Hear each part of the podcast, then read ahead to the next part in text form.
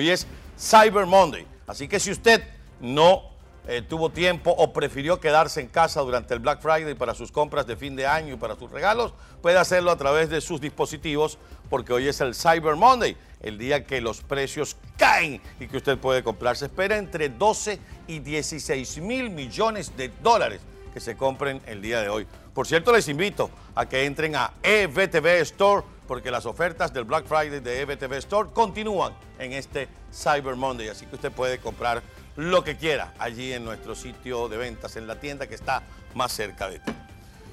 Bien, yo había preparado para el día de hoy un así o más claro eh, dedicado a este ser despreciable denominado Diego Armando Maradona.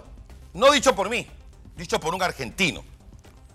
Pero después, en la medida que transcurrieron los días y el espectáculo que ahora quieren armar algunos con relación a las extrañas circunstancias de las que murió Diego Armando Maradona.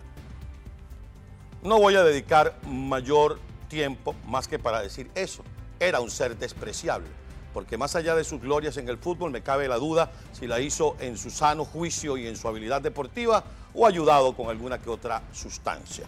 Por eso no voy a dedicar ni saliva, ni tiempo, ni eh, parte de las ideas que puedan surgir de mi cabeza, que son buenas o malas, pero son en un ser, reitero, tan despreciable como Diego Armando Maradona, que en la quinta paila esté junto a Fidel Castro y Hugo Chávez Fría. Allá, Dios los crían y el diablo los junta.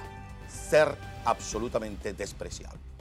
Pero hay otro ser despreciable que se ocupa nuestra atención, y me refiero al bodoque que está sentado en la silla presidencial en Miraflores. Me refiero a Nicolás Maduro.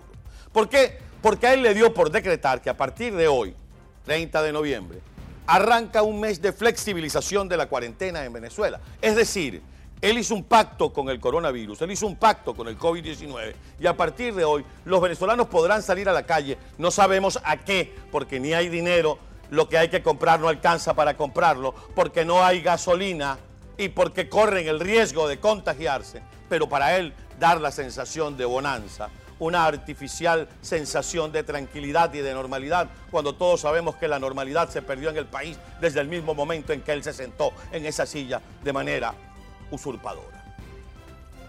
El llamado es entonces a los venezolanos. Las cuatro lochas que te ganaste o las cuatro lochas que te envía un familiar desde el exterior, porque ya está comprobado de manera estadística que cada venezolano tiene un familiar en el exterior que le envía algo, aunque sean 20 dólares, no te las inviertas en algo que después en enero te vas a arrepentir. Y lo decimos con todo el dolor del mundo, porque sería bueno recordar lo que eran las navidades en las mal llamadas Cuarta República, donde la empresa en la que trabajabas, porque había trabajo, te pagaban los aguinaldos, y los aguinaldos te alcanzaban para comprar los juguetes de los muchachitos, el arbolito de Navidad natural, pino canadiense, costaba 150 bolívares, de aquellos, no de estos. Tu pinito canadiense, tu estuchito de whisky que lo encargabas en Margarita o lo comprabas en un vecino que lo vendía de contrabando, tu jamoncito planchado con tres rodajas de piña y hasta te quedaba para el sancocho del 25 y del primero de enero. Amén de los estrenos, de los muchachos y los adornos y la pinturita para la casa. Dime si hoy puedes hacerlo. Esa es la Venezuela que recordamos. Esa es la Venezuela que deberíamos recuperar, porque puede sonar a materialismo, pero no, formaba parte de la idiosincrasia del venezolano vivir un diciembre tranquilo, un diciembre feliz, porque existía aquellos que llamaban utilidades, que en el lenguaje contable significa ganancia. ¿Quién gana en Venezuela hoy? En Venezuela gana hoy la dictadura, en Venezuela ganan hoy los malandros, en Venezuela ganan hoy los delincuentes que han secuestrado el gobierno en el país. Esos son los únicos que ganan. El pobre, el Juan Bimba, ese está pelando y loco y hay que ver en qué circunstancias nos encontramos. Entonces, decretando que a partir de mañana comenzó la Navidad para Nicolás Maduro y que se puede andar por las calles hasta sin tapaboca, es una irresponsabilidad tamaña que habría que ver por dónde viene la mano. Para las elecciones del próximo 6 de diciembre, que no son otra cosa que una charada con la que Maduro intenta instalar una Asamblea Nacional también usurpadora y también ilegítima, tan usurpadora y tan ilegítima como él. Eso es, esa es la intención. si donde quiera que van los diputados o candidatos a diputados los pitan, empezando por el bebé querido del guajolote, que ya vimos aquí cómo hace campaña electoral acompañado de guardaespaldas? Eso es lo que nos espera durante los próximos 30 días.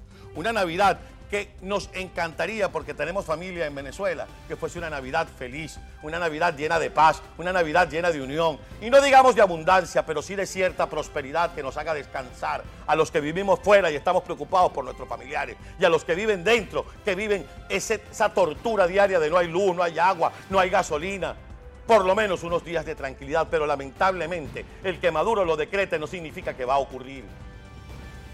Yo solo les invito a que hagamos una reflexión.